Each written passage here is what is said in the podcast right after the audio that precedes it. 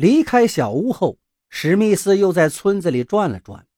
他调查清楚了斯蒂格在村子里买过的每一样物品，比如他买的盐是什么牌子的，他向鱼贩子买过冰，向蔬菜店里买过许多的蔬菜。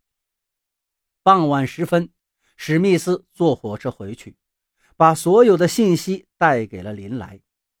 虽然他不知道自己调查的这些东西到底有没有用处。晚上，史密斯和林来在晚饭前和吃饭时都在议论这个案子。林来说，他最困惑的一件事不是斯蒂格会用什么办法把尸体弄走，而是他为什么接连两周天天砍树、砍木头。史密斯打听到。斯蒂格事先付给房东二十五英镑，让他允许他这么干。看到林来满脸困惑的样子，史密斯有些难过，于是他转移了话题，提起了自己推销的调味料。史密斯说道：“林来，今天我调查线索时，顺便又卖给那个村子里的杂货店五十瓶南楠木，这对一个小村庄来说可真不少了。”林来还沉浸在案情之中，对史密斯的话并不感兴趣，但出于礼貌，他伸出手道：“我还没尝过你推销的这种调味料呢，你能给我一点你那个什么南南沫吗？让我把这盆凉菜拌起来一起吃。”史密斯刚刚准备给他，但马上想起来一件事情。南南沫是不跟凉拌蔬菜一起吃的，他只跟肉在一起吃，因为瓶子上写的清清楚楚。于是他告诉林来：“哦，抱歉，南南沫只跟肉在一起吃，吃肉时加上一点，又开胃又帮助消化。”林来听了这句话，脸色一下子变了，整整一分钟，他一动不动。表情就像见鬼似的。过了好大一阵儿，他终于开口说话，而他的声音都变了，变得更加低沉。他问史密斯：“你的南南沫对蔬菜没有帮助，是吗？”史密斯回答的很干脆：“当然，一点帮助都没有。”林来听了这句话，喉咙里咕嘟一声。接着，他慢慢说道：“一个人有没有可能会犯错误，用南南沫跟蔬菜一起吃？”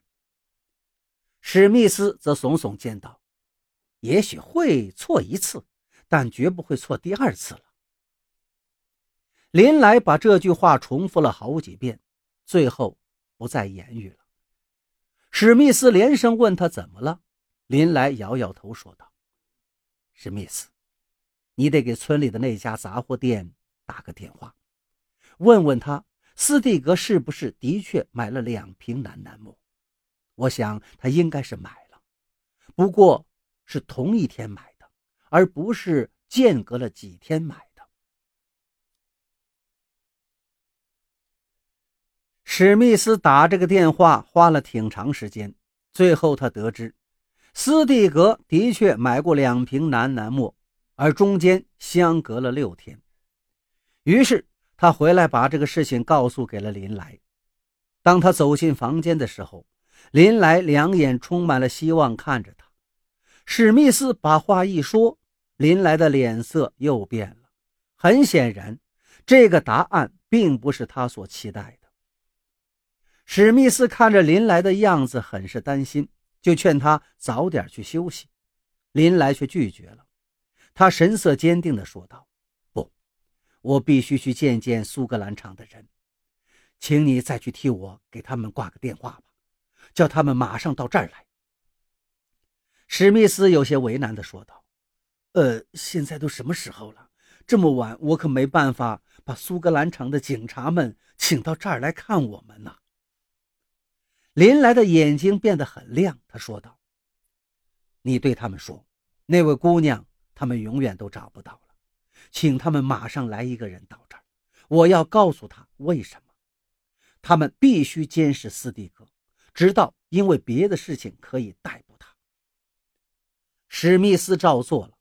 出乎意料的是，接到电话后，苏格兰场负责此案的厄尔顿探长亲自来了。